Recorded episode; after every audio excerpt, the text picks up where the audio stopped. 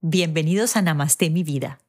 Soy Ani Ferro, empresaria, conferencista y coach y maestra de yoga y meditación. No has llegado a este podcast por casualidad, porque aquí hay algo de magia, esa que junta almas y crea coincidencias. Prepárate para conocer personas extraordinarias que con su caminar inspiran vidas y que además han puesto al servicio sus dones y talentos gracias a un profundo conocimiento de sí mismas. ¿Qué te llevarás de aquí? La certeza de que tú también puedes lograr tu máximo potencial, pero sobre todo, mucha inspiración para conectarte con esa energía creadora y abundante que hay en ti. Namaste mi vida. La figura de los padres es fundamental en nuestra vida porque son los encargados de brindarnos protección, afecto, estructura, guía, y sobre todo apoyo a lo largo de nuestro desarrollo. Sin embargo, y algo que ya en la medida en que crecemos nos damos cuenta, nuestros padres no son perfectos. Y lo más habitual es que no se ajusten a nuestras expectativas y a lo que nosotros como adultos interpretamos como el deber ser de las cosas. Nuestros padres nos han educado con base en sus propios aprendizajes, creencias, y esos condicionamientos que ellos a su vez adquirieron en su ambiente familiar de la infancia.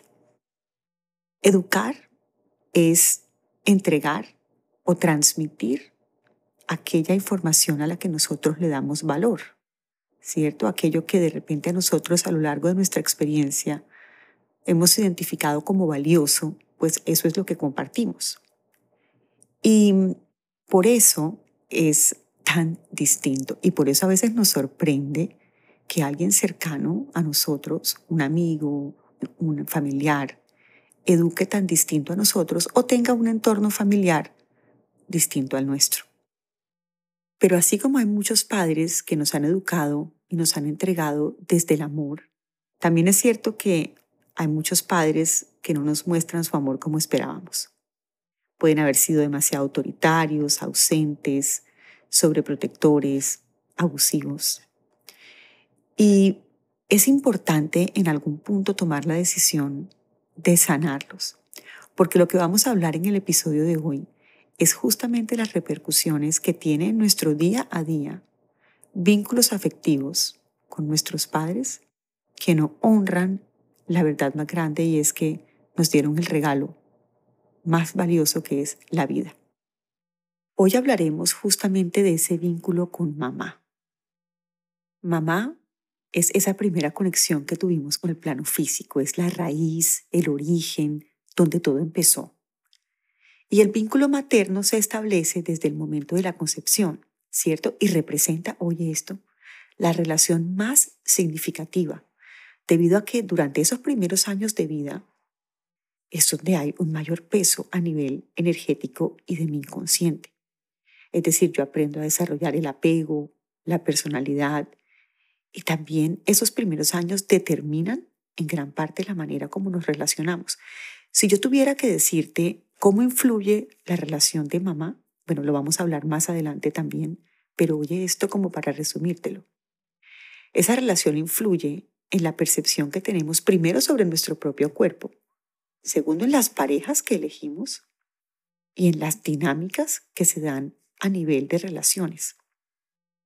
Ahora, hablando de esa relación, en algunos casos hemos vivido una infancia feliz con una madre amorosa que nos cuidó y que desde sus propios defectos fue capaz de protegernos, nutrirnos y amarnos.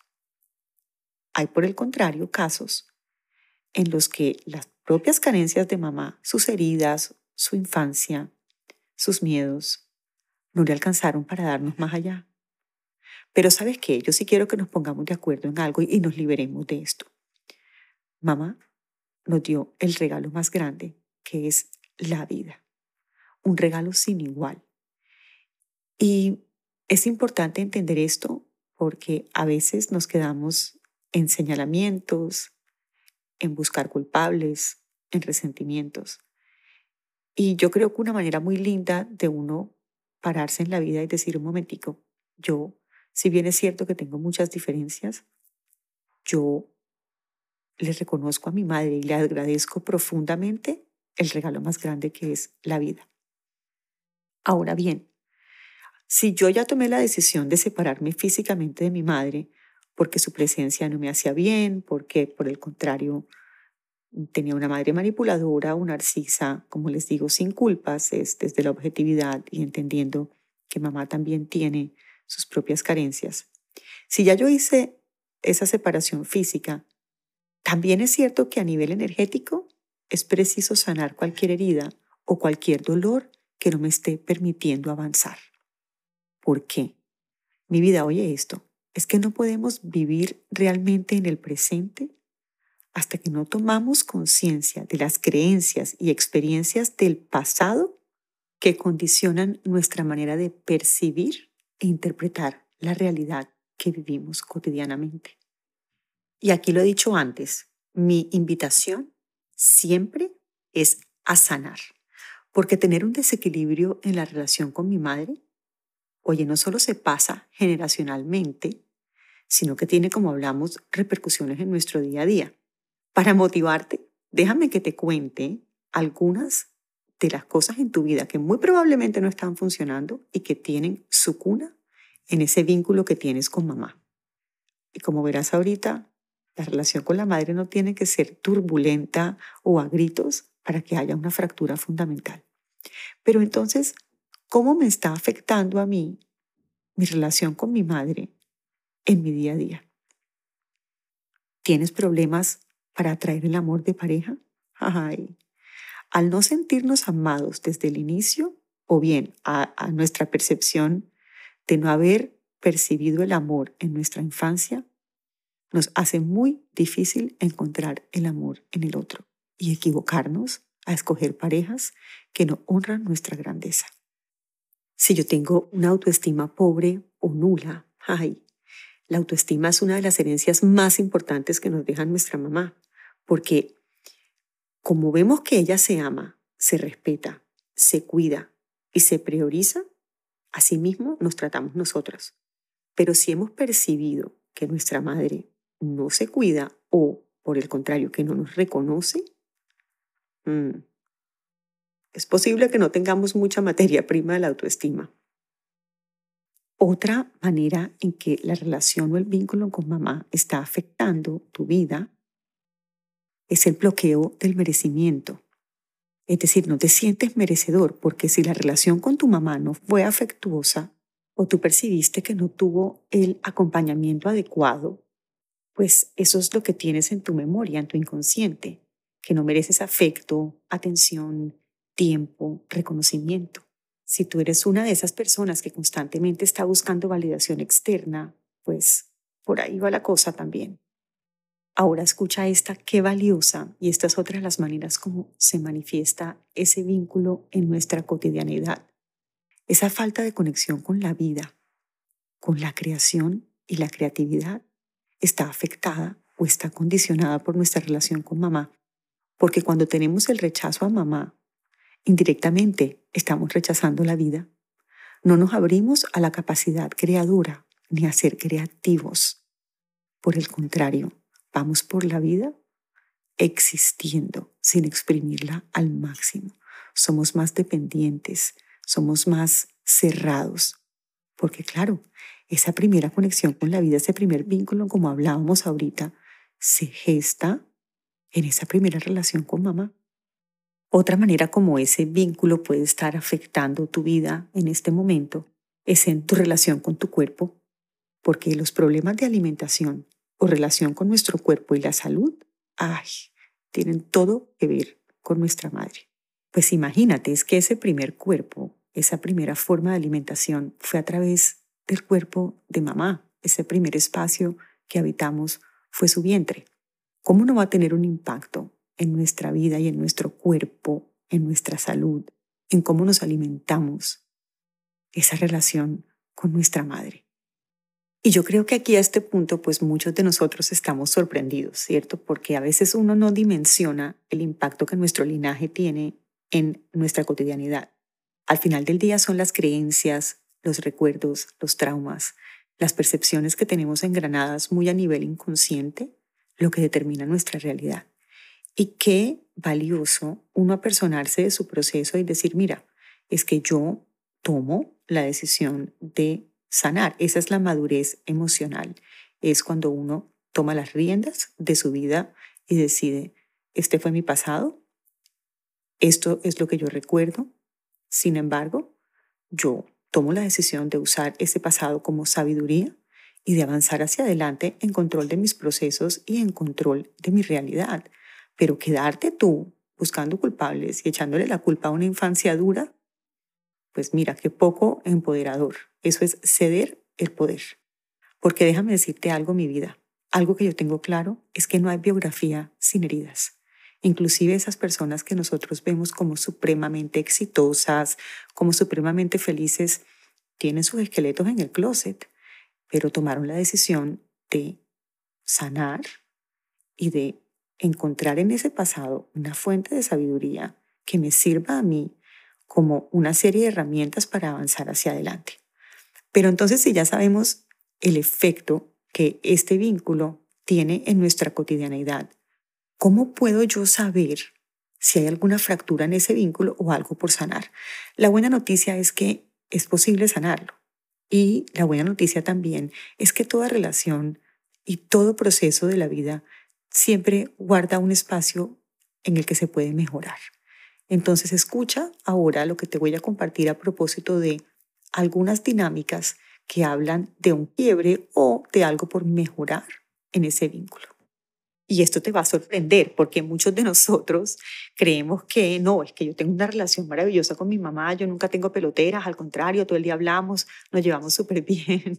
Bueno, déjame empezar por decirte que cuando dependemos en extremo de mamá y no podemos tomar decisiones o actuar sin aprobación, ahí hay un apego que nos está causando una ruptura en ese vínculo porque no, no es sano. Los vínculos deben ser sanos, flexibles, construidos desde los límites. Y cuando yo tengo ese apego o esa dependencia a la aprobación de mi madre, ahí hay algo por trabajar.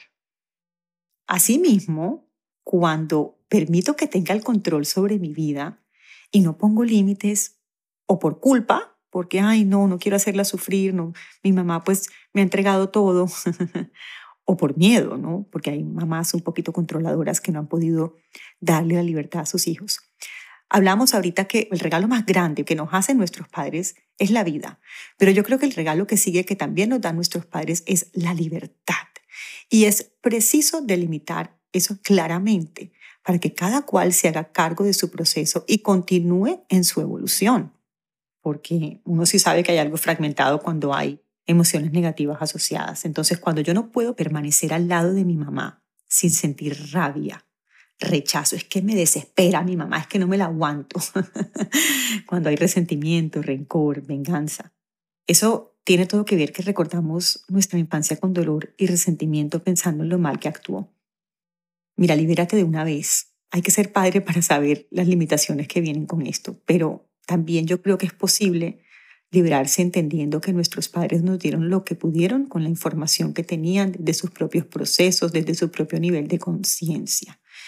Y cuando tú te sientes así, cuando criticas a tu mamá, cuando la juzgas, cuando la desacreditas por historias del pasado, ay, es que mi mamá siempre fue tan sumisa con mi papá y es que nunca se paró y, y puso como sus prioridades por delante de todo, eso viene con un eso viene con un juicio duro que no reconoce el contexto y que no reconoce sus propias heridas. Mira, en lugar de juzgar, dedícate a edificar, a construir, a reconocer en esa mujer la fuente de tu vida, la fuente también de el primer amor que ella supo darte como mejor pudo con base en su propio dolor, en su propio proceso evolutivo desde sus heridas.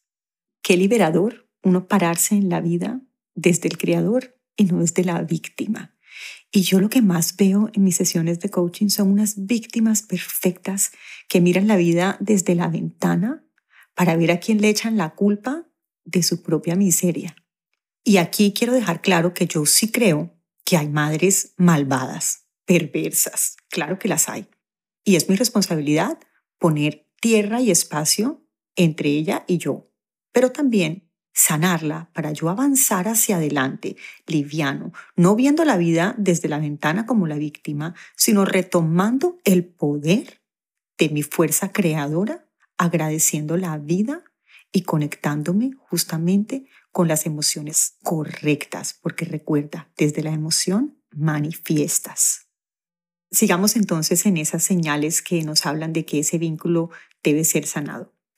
Cuando no podemos tener una comunicación sin miedo, es decir, sentimos temor ante su presencia y no podemos ser nosotros mismos. Uy, mira, eso yo sí que lo veo. No es que me siento juzgado por mi mamá, mira, cariño, eso se traslada a todos los aspectos de tu vida. Y si tú sientes ese temor de no ser suficiente ante los ojos de tu madre, empieza a liberarte de eso más pronto que tarde, porque eso lo estás manifestando en absolutamente todo. Y, oye este, este es muy común en nuestras culturas latinas, cuando nos sentimos en el rol de ser los salvadores de nuestra mamá, cargando con sus responsabilidades y llegamos como a invertir esos roles. Oye, qué atrevimiento, primero, hacer algo como eso. Y segundo, quiero decirte que le estás haciendo el daño más grande a tu madre es quitándole su poder. Y cuando se lo quitas a ella, te lo quitas tú, mi vida.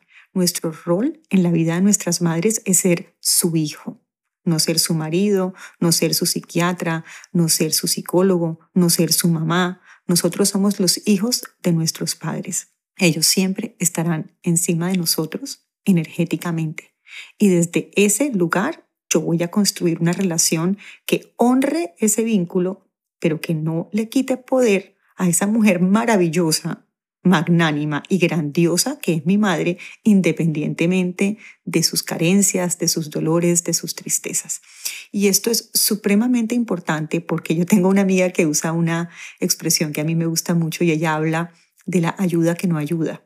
Cuando nosotros nos ponemos a asumir roles que no nos corresponden, en lugar de edificar, estamos restando, porque estamos restándole poder a alguien que está en una total capacidad de autogestionarse. Ahora bien, si tengo una mamá que está muy enferma, si tengo una mamá que efectivamente es dependiente a nivel físico, pues yo puedo ocuparme de mi madre o entre mis hermanos hacernos a recursos que nos ayuden a que ella tenga un poco más de independencia. Pero yo me refiero aquí sobre todo a ese vínculo afectivo, ¿no? En el que no es que, mira, si no llamo a mi mamá, es que definitivamente ella hoy no, no es que ella no funciona si yo no la llamo. O, mami, no, esto por aquí no es, yo creo que tú tienes que hacer esto. Mira, esto tiene, si, te lo pudiera definir como una, como una relación bien edificada, yo diría lo siguiente. Ese mismo consejo que tú le podrías dar a un amigo, que tú podrías aconsejar desde el punto de vista que tienes más información. Por ejemplo, yo puedo asesorar a mi mamá más con redes, la puedo asesorar más con su negocio, porque pues yo tengo un poco más de información o tengo información un poco más actualizada, pues eso es relevante. Pero cuando ya yo me pongo a decirle a mi mamá cómo vivir su vida, cómo manejar sus relaciones, cuando la infantilizo, eso es nocivo para ella desde el punto de vista de su poder y para mí, porque le estoy quitando poder a la vida le estoy quitando poder a la vida. Que no se te olvide. Entonces, estoy seguro que te sientes identificado con alguna de estas dinámicas, porque como empecé esta introducción a esos síntomas de que hay que trabajar, todos tenemos siempre espacio para trabajar en las relaciones y la relación con nuestros padres no es distinta. Yo creo en una constante mejora de nuestras relaciones y siempre se los he compartido hacia aquí. Pero entonces, si yo quiero que esa dinámica sea una dinámica más fluida, una dinámica más amorosa, una dinámica correcta para mi desarrollo espiritual, para mi independencia y mi madurez emocional. Bueno, pero ¿qué herramientas tengo yo como para crear ese vínculo sano, como para sanarlo? Aquí en las notas del podcast te voy a dejar una carta a mamá que vas a escribir, la vas a adaptar a tus necesidades y que no vas a mandar, pero hazla con seriedad. Porque una de las cosas que la gente va a Yanni, pero ¿esto cuándo va a pasar? Esto es un proceso, mi vida. O sea, imagínate que llevas toda la vida, estas emociones están tan engranadas en tu inconsciente, hay que empezar a trabajarlas. La carta es una herramienta fantástica. Entonces, baja la carta, úsala como una base para crear la tuya propia y escribe esa carta en un ritual de amor. Prende una vela, pon música suave, busca intimidad. Si tienes que ponerte unos audífonos, te los pones para aislarte. Y conéctate energéticamente con esa mujer, buena, mala, como tú la percibas. Agradecele el regalo de la vida y entrega aquí aquello que ya no te está sirviendo. Y te voy a recordar esta frase que me gusta mucho. El perdón es un acto de amor propio. Libérate de la rabia, porque desde esa emoción estás manifestando y está afectando todas tus relaciones. Entonces, después de la carta, que es el punto de partida, vamos a hablar ahora de cosas que a nivel práctico y a nivel de relaciones vamos a empezar a implementar. Lo primero, por supuesto, es establecer límites claros. En la mayoría de los casos se esperan cambios que no ocurren, es decir, nadie puede cambiar a otra persona, esta es por sí misma y necesita hacerse responsable de sí misma, yo no puedo cambiar a mi mamá. Entonces, cuando yo adquiero la madurez suficiente, dejo de tratar de cambiar a mi mamá, acepto que es la mujer que es y establezco unos límites claros. Si hay ciertos comentarios de mi mamá que a mí me molestan, si hay ciertas actitudes de mi mamá que me molestan, si mi mamá invade mi espacio personal, establece unos límites claros desde el amor. Esto no es una invitación a que tú llames a tu mamá a vaciarla y a gritarle ahorita porque, porque te enloquece. Acuérdate, siempre desde el amor. Para vivir una relación sana hay que marcar límites para ser respetado. La manera en que te habla, la manera en que opina sobre tus aspectos personales, decirle que deje el control de ciertas actitudes hacia ti. Todo esto puede comunicarse de forma asertiva, pero firme, sin permitir que esos límites se transgredan. Ahora, la comunicación. Y este punto aplica muy bien a la manera de transmitir esos límites conversar temas cotidianos, generar cambios o reclamos o debatir. Debe hacerse siempre de forma calmada, directa, dejar de suponer que la otra parte entiende lo que sentimos y comenzar a expresar. Es decir, a veces, y en muchos casos algo que yo veo mucho, inclusive con mis hijos, es que hay una diferencia fundamental en la percepción de las cosas. A mí no me corresponde ponerme a cambiarle la manera de ver la vida a nadie a mí me corresponde expresar la mía y decir, mira, es que no lo tienes que entender. Esta es la manera como yo me paro en la vida y estos son mis límites. Y para poder seguir compartiendo, este es el espacio en que puede compartir. Mi abuelo tiene una expresión que decía, buenas cercas hacen buenos vecinos. Es mucho más fácil uno saber cuáles son las reglas del juego desde muy temprano para jugar mejor. Y hay personas con las que no se puede hablar. Ani Ferro, es que yo no puedo hablar con mi mamá. Sí, tienes razón, no puedes hablar, pero sí puedes tomar distancia y decir, mira, mami, es que en estas circunstancias, en estas condiciones, esta relación entre nosotros no fluye. Y yo entiendo que tú tienes un punto de vista y que tienes una opinión muy cerrada ante esto, pero yo no lo comparto. Y desde ese punto de vista hago lo que tengo que hacer por protegerme. Se vale. Otra cosa importante aquí, hablábamos de retomar el poder. acuérdate que la víctima ve la vida desde la ventana. Cuando yo me centro en mis propias actividades, logro esa madurez emocional, porque una parte esencial de valorarte, de escucharte a ti mismo y a tu niño interior, es complacer esas necesidades de esparcimiento y cuidado personal, es decir, es hacer aquellas cosas que te llenan el alma. Retomar el poder incluye enfocarte en tu propia vida, en tu seguridad, dejando atrás creencias relacionadas con poco merecimiento, con culpa, con rabia. Cuando yo me hago cargo de mis necesidades básicas, este tipo de disfrute refuerza la percepción de que yo soy capaz de decidir sobre mi vida y reconozco qué me hace bien y qué no. Ahora, hablando de qué me hace bien y qué no, en algunos casos, como lo decía ahorita, si es necesario tomar distancia, hombre, claro, es que hay unas mamás perversas, oye, porque es que hay gente perversa y, perversa no desde el punto de vista que están ahí para hacerte daño, sino que están en su propia gestión emocional, en una conciencia absolutamente banal o egoica o narcisista que no les permite ver más allá de su propio dolor. Y cuando una relación entre madre e hijo se mantiene deteriorada durante años y la madre pues no toma conciencia de sus actos o no respeta los espacios de otros por ciertas condiciones, pues es muy difícil mediar. Yo tomo distancia. Acuérdate, la distancia física es una cosa, esa es la más fácil. La energética, ay, esa es la que hay que sanar. Y es lo que estamos haciendo aquí, lo que estamos proponiendo. Entonces, ¿cómo empezar, Aniferro? Empieza por la carta, sigue por los límites, replantéate la manera como comunicas. Y ahora te voy a hacer estas preguntas que quiero que, que escribas en tu diario. ¿Tú has identificado algún desequilibrio en esa relación y has conectado algún rasgo que te conecta a una actitud de tu madre que tú estás replicando? ¿Cuál? ¿Y qué puedes hacer tú para cambiarla? Porque qué emoción o qué costumbre estás llenando con ese hábito. A veces que nosotros decimos con frecuencia a las que somos madres, uy, es que me oigo como mi mamá. ahí hay algo por observar, ahí hay algo por analizar, porque por supuesto que replicamos. Si no sanamos, hacemos siempre lo conocido.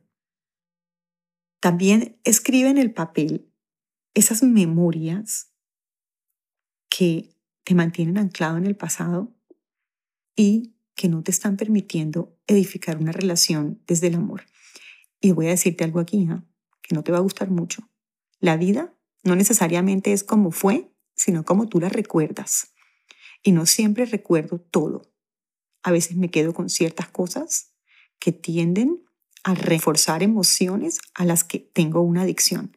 ¿Qué quiero decir con esto? Si yo estoy acostumbrado a hacerme la víctima o si estoy acostumbrado a vivir en la rabia o si estoy acostumbrado a señalar hacia afuera para sentirme mejor conmigo mismo, tu memoria va a contribuir a que esa adicción a esa emoción continúe vigente, a no ser que tú tomes la decisión activa de pararla.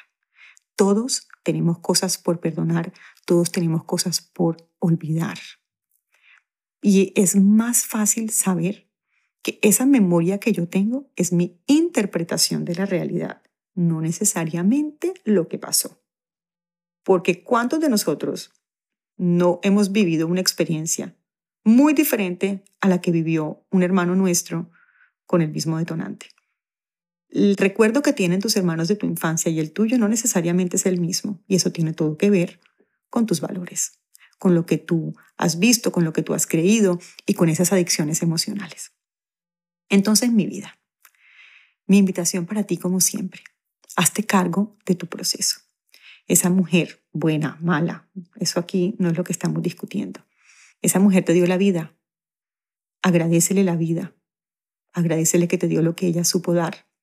Y si rezas por ella, reza porque encuentre paz a sus demonios, porque sane a su niño y su niña interior, y para que la vida les dé la oportunidad de seguir creciendo juntas o separadas, cada una en su proceso, cada una honrando el plan de su alma, y cada una honrando ese vínculo que las va a mantener unidas por siempre, ese vínculo de esa vida, esa primera semilla. Gracias por acompañarme. No te olvides de bajar el PDF que te dejo aquí en las notas del episodio y de acompañarme en mis redes, de acompañarme a través del newsletter que mando mensual. Aquí en las notas del episodio está toda la información de donde puedes contactarme. Vamos a terminar como terminamos siempre, con esa oración celta. Y desde el amor vamos a traer a nuestras madres al corazón para que también les llegue un poquito de esta bella energía.